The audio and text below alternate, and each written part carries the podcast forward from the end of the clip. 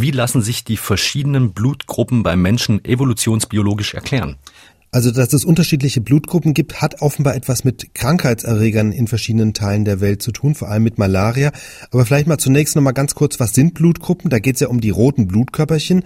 Die haben wir alle in unserem Körper. Aber was uns unterscheidet, ist die Zelloberfläche auf diesen Blutkörperchen. Da gibt es nämlich bestimmte Eiweiße, die sogenannten Antigene, und nach denen sind die Blutgruppen benannt. Also wenn jemand Blutgruppe A hat, dann haften an seinen Blutkörperchen andere Antigene als im Blut von jemandem, der Blutgruppe B hat. Und Blutgruppe 0 heißt einfach nur weder noch. Also da gibt's weder die Antigene A noch die Antigene B. Das sind die Blutgruppen. Wie sind die jetzt entstanden? Ja, da kommen jetzt die Krankheitserreger ins Spiel.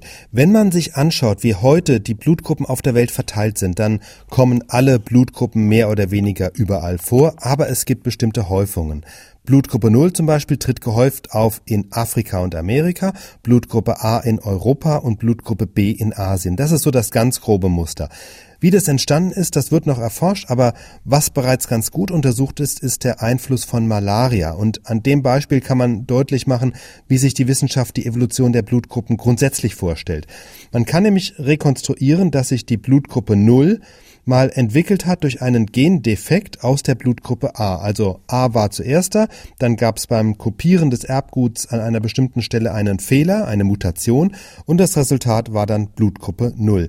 Das ist alles passiert in einer Zeit, als unsere frühen Vorfahren noch in Afrika gelebt haben.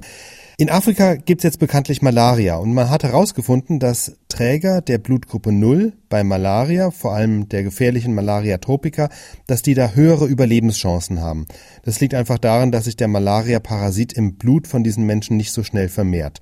Also so wie heute anscheinend Menschen mit Blutgruppe 0 weniger schwer an Covid-19 erkranken, so ist das auch mit Malaria, nur dass es eben Malaria schon seit vielen Millionen Jahren gibt.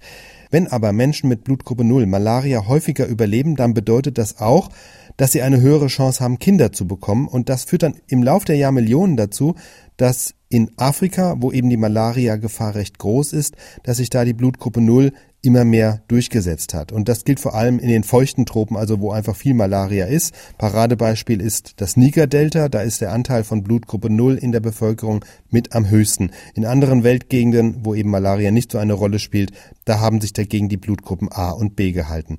Dieser Einfluss des Malaria-Erregers erklärt jetzt die Evolution der Blutgruppen nicht komplett und vor allem auch nicht die Verteilung von A und B.